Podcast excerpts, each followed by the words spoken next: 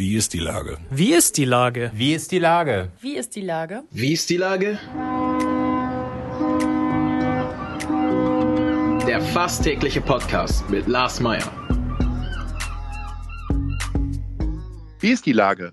Unser fast täglicher Podcast als Kooperation mit der Mopo und der Gute-Leute-Fabrik spürt tagesaktuellen Fragen nach. Macher, Musikerinnen, Models, Mütter und Politiker, genauso wie Schwestern, Schweißer, Freiberufler oder Helfer kommen knapp 15 Minuten zu Wort. Die Auswahl ist rein subjektiv, aber immer spannend und überraschend.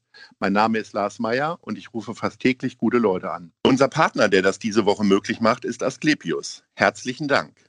Heute befrage ich Professor Dr. Katharina Kleinen von Königslöw von der Uni Hamburg. Ahoi, Frau Professorin.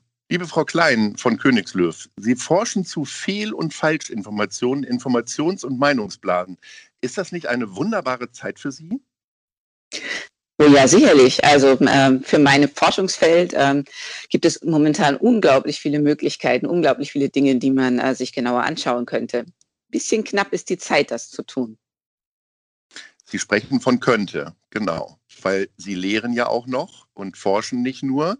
Wie sieht das momentan aus? Es ist ja nicht gerade Homeschooling, was Sie da zu organisieren haben. Oh, Homeschooling habe ich durchaus auch zu organisieren bei zwei Kindern zu Hause. Das ist nicht. ja.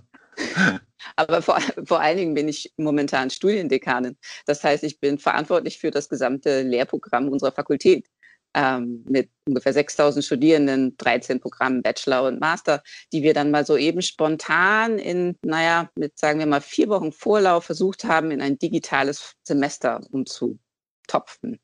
Ähm, das ist ähm, ja eine Herausforderung, wie man so immer so schön sagt. Sie haben die Herausforderung angenommen und haben Sie sie auch bestanden nach Ihrem Gefühl jetzt nach den ersten Wochen?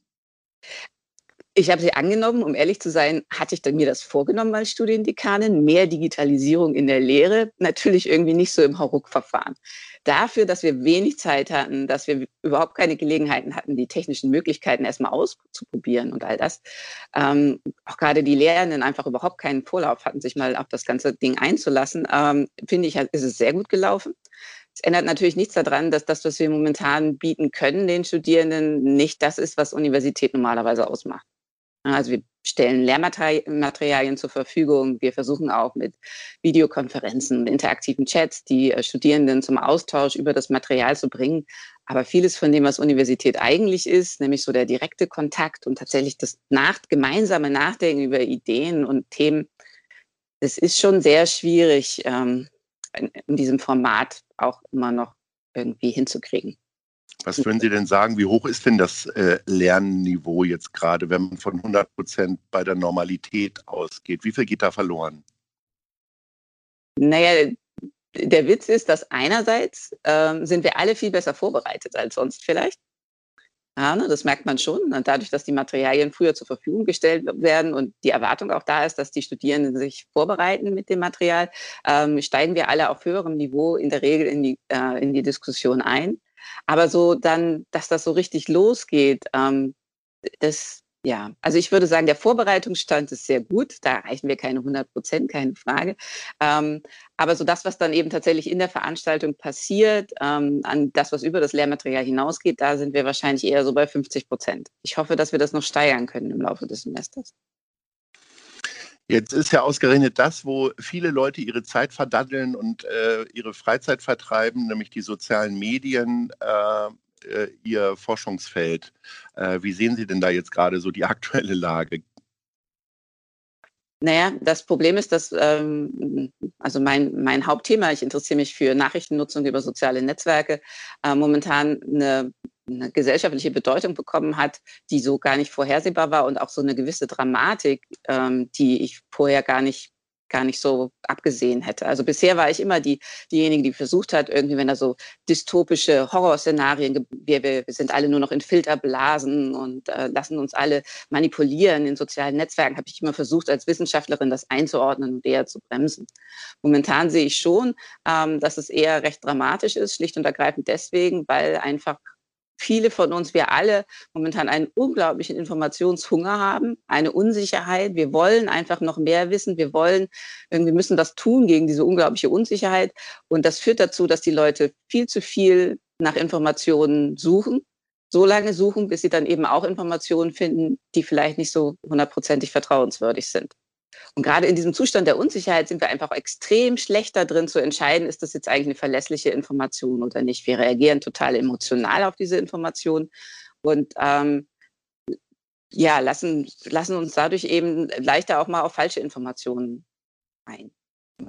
Nun kennt man diese gezielte Fehlinformation immer aus Agenten, Thrillern oder möglicherweise auch aus dem Innenverhältnis der ehemaligen DDR und der BRD sozusagen. Mhm. Ähm, wer sind denn jetzt die Quellen von diesen gezielten Falschinformationen? Also ähm, da gibt es eine ganze Bandbreite von Akteuren, die aktiv sind, aktiv Falschinformationen erstellen oder Fehlinformationen äh, weiter verbreiten. Das ist ein ganzes Range von Akteuren. Manche Leute machen das aus wirtschaftlichen Gründen, also die wollen schlicht Profit machen damit, dass die Leute ähm, ihre Nachrichten weiterleiten, darauf klicken. Äh, die wollen irgendwelche Mittelchen verkaufen. Es gibt aber eben tatsächlich politische Akteure, deren Ziel eher Destabilisierung ist. Ähm, oder die eben die das Vertrauen insgesamt in unsere politischen Institutionen schwächen wollen oder eben in den Journalismus. Ähm, die sind aber die gibt es schon länger und die sind schon immer sehr aktiv in den sozialen Netzwerken. Was momentan das Problem ist, ist eher, ähm, dass so viele Menschen, normale Menschen, normale Bürgerinnen und Bürger als Verstärker agieren. Also dass sie eben ähm, normalerweise wird das sozusagen gut abgepuffert dadurch, dass die meisten Menschen eben dazu noch Qualitätsmedien nutzen oder eben einfach ein, ein vernünftiges Informationsverhalten haben. Aber in so einer Situation jetzt, da leiden eben auch normalerweise rationale Menschen emotional aufgeregt Informationen weiter, die ähm, nicht vertrauenswürdig sind. Und dadurch kriegt das überhaupt erst dieses Volumen, ähm, dass eben selbst ja, eben größere Teile der Bevölkerung momentan ähm, kurz davor sind, sich einen Aluhut zuzulegen. Haben Sie eine Idee, wie man denn diese äh, Bedeutung der bewussten Falschmedien irgendwie abschwächen kann? Naja, um ehrlich zu sein, wir müssen alle lernen, nicht nur ähm, Nies- und Husthygieneregeln und äh, ähnliches äh, ähm, zu, zu, praktizieren, sondern eben tatsächlich auch ähm, Hygieneregeln für mein soziales Netzwerk, für mein Informationsnetzwerk, wenn Sie so wollen. Also tatsächlich eben einen bewussteren Umgang mit den Informationen, mit der Art und Weise, wie wir uns informieren und vor allen Dingen, wie wir Informationen teilen. Denn das ist das größte Problem, ist, welche Informationen momentan in so informellen Netzwerken wie auf WhatsApp oder Facebook geteilt werden. Dass man sich da einfach ein bisschen mehr Gedanken darüber macht. Erstens, warum suche ich jetzt hier immer noch weiter nach Informationen? Ist, tut mir das wirklich gut? Ähm, sollte ich nicht einfach mal eine Informationspause einlegen und lieber was ganz anderes machen, damit es mir besser geht? Und dann eben einen verantwortungsvollen Umgang mit dem, was man selber teilt und ähm, an andere weiterleitet. Bis hin dazu, dass man tatsächlich dann auch mal aktiv wird, wenn man das Gefühl hat, da gibt es Leute, die teilen die ganze Zeit Informationen ähm, und tragen damit zu so einer Panikstimmung bei oder ähm, eben tatsächlich auch dazu, dass Leute sich dann eben den angeordneten ähm, Maßnahmen widersetzen, ähm, dass man da auch tatsächlich mal aktiv wird und hinterfragt, sag mal, ich kann ja verstehen, dass du gerade ja, uns geht es allen, also wir, wir, sind alle irgendwie verunsichert, aber es ist jetzt vielleicht nicht die beste Idee, ähm, so wirre Quellen zu teilen. Ist es möglicherweise sogar äh, richtig? Also ich neige ja tatsächlich dazu, auch schon vor Corona, wenn jetzt äh, Nachrichten von der AfD gestreut wurden oder so, mich eben nicht darüber aufzuregen und das dann weiterzuleiten oder zu retweeten mit dem Hinweis, was das für ein Blödsinn ist, den die da wieder von sich geben. Und ähnlich ist es bei Corona-Nachrichten auch. Ist das richtig so? Also es eben gar nicht einzuordnen und es dann einfach ins Leere laufen zu lassen? Oder was würden Sie empfehlen? Also normalerweise im, im vor Corona-Zeiten hätte ich immer empfohlen, nicht noch mehr Aufmerksamkeit diesen Akteuren geben, eben tatsächlich einfach es ins Leere laufen lassen, nicht kommentieren, auch im, auf WhatsApp den sozusagen den Trollen oder den äh, einfach nicht, don't feed the trolls, ist immer der Internetspruch dazu. Also nicht, mhm. nicht denen noch Futter geben, sich nicht noch näher mit denen auseinandersetzen und, und damit das Problem noch weiter aufbauschen. Jetzt in Corona-Zeiten sehe ich das noch so ein bisschen anders, schlicht und ergreifend deswegen, weil die Folgen von Falschinformationen gerade viel gravierender sind. als zuvor. Ähm, und weil eben viel mehr Menschen momentan sich so mitreißen lassen von Falschinformationen als sonst. Das heißt, wir haben alle momentan, glaube ich, also zumindest unter meinen Studierenden habe ich durchaus auch die Rückmeldung darüber, dass es jetzt eben bekannt, nähere Bekannte sind, die anfangen, sehr seltsame Ideen zu verbreiten. Und ich glaube, deswegen lohnt es sich jetzt gerade schon, ähm, jetzt nicht bei Leuten, von denen wo man von vornherein weiß, da kommt immer nur sowas, ähm, aber vielleicht eben gerade im näheren Umfeld dann doch mal nachzufragen, sag mal, hältst du das wirklich für vertrauenswürdig, was da ist? Ähm, ich habe hier eine andere Quelle, ähm, vielleicht eben tatsächlich ähm, eine offiziellere Quelle, ähm, die sagt aber was ganz anderes. Also tatsächlich so ein bisschen gegenzuhalten, das, äh, glaube ich, lohnt sich momentan schon. Okay. Also äh, was ja auch sehr bezeichnend ist, dass die Leute, also die Weltverschwörer, egal um welche Theorien es geht, ja immer glauben, dass sie genau diese Weisheit mit Löffeln gefressen haben und die einzigen sind, die dieses Chaos äh, überblicken sozusagen äh, und dieses Nachrichtendurcheinander teilweise. Ähm, das ist sehr faszinierend, ja. wie, wie, wie, diese Menschen diese Erkenntnis haben, obwohl tausende von Wissenschaftlerinnen und Wissenschaftlern, sehr viele politische Akteure momentan nach Lösungen suchen. Aber es gibt da den einen Menschen im Internet, der weiß es noch mal besser als wir alle. Ja, genau. Was sind denn, jetzt sprechen wir immer wieder über äh, Nachrichtenquellen, die nicht seriös sind. Was würden Sie denn grundsätzlich, Sie müssen ja jetzt keine Werbung machen, aber grundsätzlich äh, Informationsquellen, denen Sie vertrauen würden? in dem reichhaltigen Medienangebot? Naja, zunächst einmal äh, ist natürlich auch die Frage, um welche Informationen geht es. Also wenn es jetzt konkret um die Verbreitungszahlen, Infektionsraten etc. geht, dann sind immer noch das Robert Koch Institut unsere wichtigste seriöse Quelle in Deutschland. Und auch wenn die mal Fehler machen, ähm, äh, genauso wie die meisten journalistischen Medien mal Fehler machen, dann gehen sie in der Regel transparent damit um und äh, dann wird das auch öffentlich diskutiert, wenn sie mal einen Fehler gemacht haben. Äh, es sind aber trotzdem für uns die wichtigsten und verlässlichsten Quellen. Ähm, professionelle Journalistinnen und Journalisten, die sich tatsächlich auch ähm, dem Pressekodex verpflichtet fühlen und eben für etablierte Medienorganisationen arbeiten. Deswegen auch so einer gewissen Peer-Kontrolle, ne, dass man untereinander ähm, sich auf die Füße tritt, wenn irgendjemand da zu viel Blödsinn verbreitet, ähm, ausgesetzt sind. Das sind, glaube ich, wichtige Quellen. Und um ehrlich zu sein, können wir einfach nur heilfroh sein, dass wir einen öffentlich-rechtlichen Rundfunk haben, auch wenn das vielleicht die Presse nicht so gerne hört. Aber da sagt die Forschung in meinem Fach ganz klar, Länder mit öffentlich-rechtlichem Rundfunk, da ist die Informationsqualität in, insgesamt durch alle Medien einfach besser. Ähm, Sie haben ja gerade erklärt, dass in dieser emotionalen äh, Lage für alle Beteiligten diese Unsicherheit noch schneller sich äh, verteilt. Ähm, wenn man aber über Fake News spricht, dann ist man halt sehr, sehr schnell bei Donald Trump.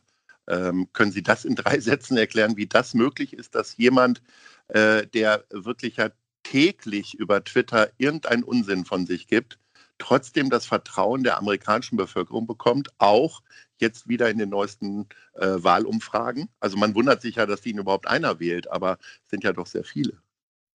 Ähm, also äh, für mich ist das tatsächlich ein Teil des Problems, das wir haben oder warum das Problem momentan größer ist, als es früher lange Zeit war, ist, weil wir eben tatsächlich inzwischen Menschen in, in, politischen Verantwortungspositionen haben, die sich nicht mehr so verhalten, wie wir das eigentlich eben uns von Politikern und Politikerinnen wünschen würden, nämlich eben, dass sie auch info verantwortungsvoll informieren und ähm, nicht die naja, nicht das machen, was Donald Trump tut. So haben wir also jetzt hochoffizielle Quellen, die den ehrlich zu sein, größten Blödsinn verbreiten. Warum die Amerikanerinnen und Amerikaner ihm trotzdem Vertrauen in ihm haben, ist eben tatsächlich, weil das, glaube ich, eben in dem Sinne kein rationales Vertrauen ist, dass äh, sozusagen, ne, die wissen selber, dass der gelegentlich Blödsinn redet. Sie fühlen sich nur trotzdem durch ihn besser vertreten der fühlt sich für sie näher an als das, die politischen Gegenangebote, die es in den USA derzeit gibt. Ich glaube, das ist mit das Problem, dass sozusagen der, der Bruch zwischen vielen Amerikanerinnen und Amerikanern und ihren politischen Vertreterinnen so groß geworden ist in den Letz über die letzten Jahre, ähm, dass sie mit diesem Chaoten besser klar von, von sich äh, das Gefühl haben, er sieht sie eher ja, er verhält sich möglicherweise so wie der, der wilde Onkel auf der Geburtstagsparty, der alle immer ein bisschen nervt, aber auch irgendwie lustig ist. Ähm, genau, und deswegen fühlen sie sich dem immer noch mehr verbunden. Wenn man ihn angreift, sowieso. dann ähm, gehen sie in die Verteidigungshaltung. Das äh, sehen wir jeden Tag. Zwei Namen, die hier in Deutschland für sehr viel äh, Verwirrung sorgen, sind Servin Nadu und Attila Hildmann, der äh, vegane Koch. Ähm, ich bin ja selber auch äh, Manager von verschiedenen Moderatorinnen und Moderatoren und frage mich immer, ähm, auch die werden ja so drei, vier, fünf Leute im engsten Kreis haben, die äh, vielleicht nicht davon angesteckt sind und dagegen anarbeiten können. Ähm, jetzt untersuchen Sie ja eher, ich sage mal im weitesten Sinne die Psychologie der Massen, aber können Sie trotzdem kurz erklären, was da so passiert, auch in so kleinen Feldern? Also ich würde gar nicht sagen, dass es die Massen sind, sondern die Massen sind heutzutage bestehen aus ganz vielen kleinen Feldern und kleinen Gruppen und kleinen Blasen. Ne? Das Problem sind nicht die großen Filterblasen, sondern eben gerade diese kleinen Blasen, die wirklich in einem Kanal, Telegram-Kanal, um eine bestimmte Person herum ähm, äh, wachsen und in denen die Leute sich dann irgendwann gefangen werden und nicht mehr so richtig wieder rausfinden, ähm, weil diese eine Person für sie alle Informationen einordnet, die von außen kommen und ihnen immer wieder das Weltbild neu erklärt und immer wieder sagt, warum das, was in der Tagesschau gesagt wurde, nicht stimmt, warum das, was Frau Merkel sagte, nicht stimmt. Ähm, wenn man erstmal, es ist fast schon ein Kult, der dabei entsteht, in dieser einen, in diesen kleineren Blasen. Das betrifft dann vielleicht nicht so viele Personen, aber eben, wie wir sehen, doch ähm, ja, gerade wenn es dann eben von den Mainstream-Medien, also den großen Massenmedien aufgegriffen wird, ist die Reichweite ziemlich verblüffend momentan, würde ich fragen. Naja, und wie sowas, ja ich könnte immer sehr, sehr lange darüber erzählen. Das ist äh, richtig, aber wir haben tatsächlich schon am Ende unserer Gesprächszeit, sind sehr, sehr wilde Zeiten. Für Sie natürlich ganz äh, fruchtbare und gar keine furchtbaren für Ihre Studien. Professor Dr. Katharina Klein von Königslöw, ganz herzlichen Dank für die Einordnung und ich hoffe sehr, dass wir uns bald widersprechen, weil dieses äh, Feld ist ja unendlich. Herzlichen Dank und Ahoi. Vielen Dank.